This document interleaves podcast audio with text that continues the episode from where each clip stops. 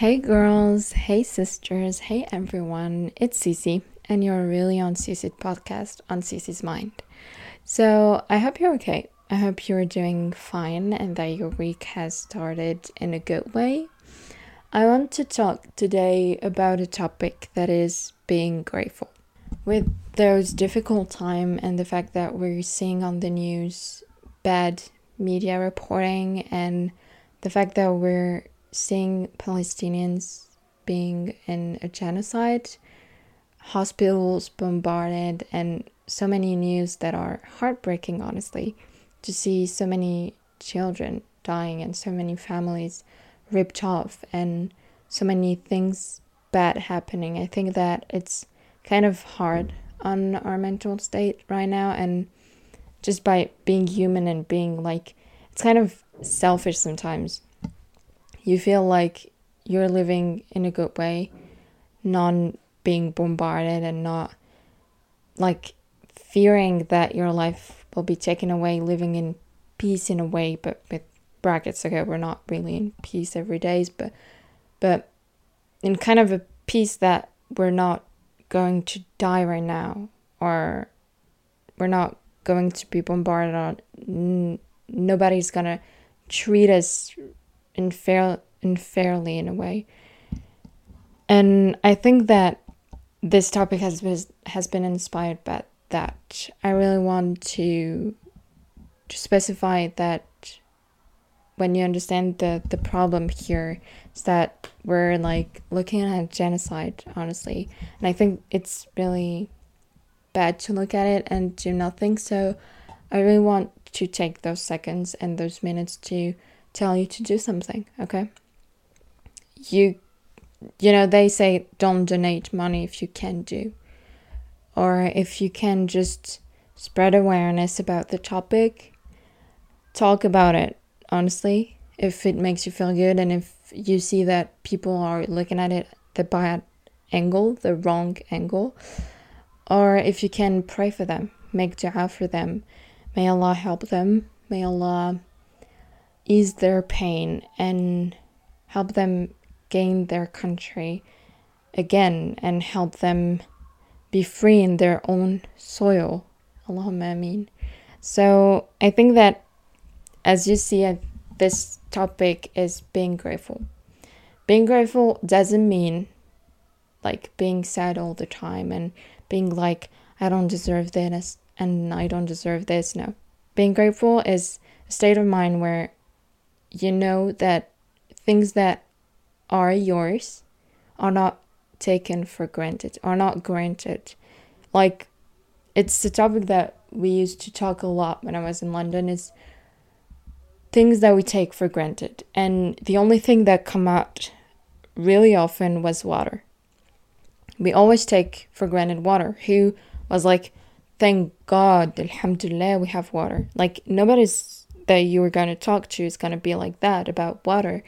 And actually, we should be because Palestinians don't have access to water right now, and which is against human right. But a lot of African countries don't have access to water, and a lot of a lot of water wells are created for them, and the fact that we take it for granted is so human. Like we were taken for granted so many things. We're taken for granted so many things.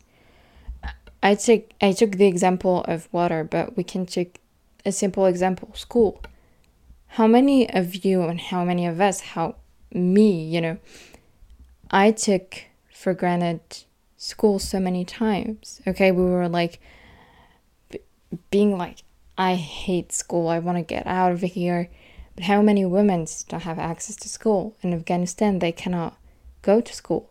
Okay, in in a lot of African country, I'm talking about Togo, for example, a lot of women don't have access to school. It's expensive for them, and seeing that, we're like, we're so lucky. And I think that this episode is really meant to humble every single person that hears it we're so lucky to have all of those things water, having the ability to walk, You know, the simple fact that we're walking right now is a blessing. Everything is a blessing. The fact that I can talk right now is a blessing. The fact that I can hear right now the episode is a blessing.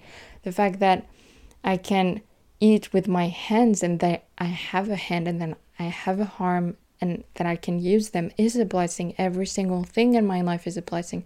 And I think that when you took this, your life as that, you're going to be so much happier and you're going to be really, I think you're going to be a better person, you know, for yourself, but for others too. Because if you knew that today is good, okay, and you're grateful for what you have and you know how much, you know, how much this has value, then you're going to be nice for others, you know.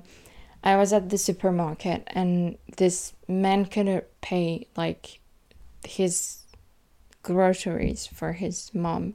And of course, you know, at this moment, you're like, if you can help somebody in this situation, help them, okay? Because today it's him, you know, it's his situation. He can't pay the groceries. But tomorrow it's maybe you. And I think that it's heartbreaking sometimes when you see people just standing there having the money to help them if it's just one little piece and they don't give it. And I think you should, okay? When you see somebody struggling, help them. Please do help them. It's for you and for them because if you help them, then tomorrow maybe you'll be in his situation and somebody will help you. And if it's for him too to not be embarrassed, you know, this this guy couldn't pay a bottle of water. He didn't even take a whole pack because he knew how much money he had. He took bottles. So I think that this is important. Be grateful for what you have. Be grateful that you can make trips, that you can talk, that you can walk, that you can drink, that you can that you can do anything that you can, you know? Be grateful for the life that you have. Be grateful for being in a country that has no war zone, the, a country where you're not fearing for your life in every single second, a country where you're not um, unfairly treated.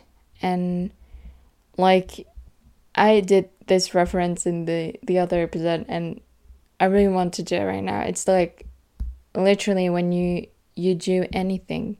Remember when Kourtney told to Kim Kardashian people are dying literally when you remember this episode. I know the reference is not that good okay? I didn't you know quote it just shakespeare or whatever but i think that it's important to remember that people are dying that people are suffering then that we are in a situation in a good situation even if we have problem and i think our problems are important too. But remembering that we have better than others is a humbling way to be a good person. And remember always that today is not granted. You know, tomorrow is not granted. Today is your life, so do the best that you can to help others and do the best that you can to be good to others and to remember. And I think that the best advice that I can give you is take a paper, okay, or go to your journal and write down everything you're grateful for. And write down things that you you may think are silly but are so good. You have sheets to cover yourself. You have clothes. You have a computer. You have a phone. You have water. You have food. You have a refrigerator. You have uh i don't know you have a washing machine things that may seem silly to you but some people don't have you know so write down every single thing that you're grateful for and every single thing that you think you have and are maybe granted for you and you didn't even realize it. And I think that it's a good exercise to be like, I have, I'm lucky. Honestly, I'm lucky and thank God and alhamdulillah for every single thing He granted us and every single thing we have.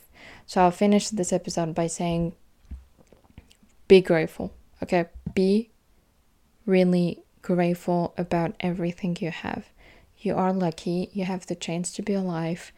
A lot of people died at 20 and with unfa- in unfairly conditions. We're not quoting anyone, but everyone knows a lot of the media had talking about them. So remember them and remember how lucky you are to be still alive and do best to help others donating your money to good causes and pray for our Palestinian brother and sister they need us at this moment and they need an ease. So I know this is not the happiest episode, but I think that being grateful is a way of healing and is a way of being a better person and a good person. And I'm not here to tell you that being the best version of yourself is not hard, but I here to tell you that being the best ver- version of yourself means going through hard things and it means also to face, you know, being grateful about everything you have because you're looking for creating your brighter future by being okay with what you have now. Okay? So, I love you. I'm proud of you.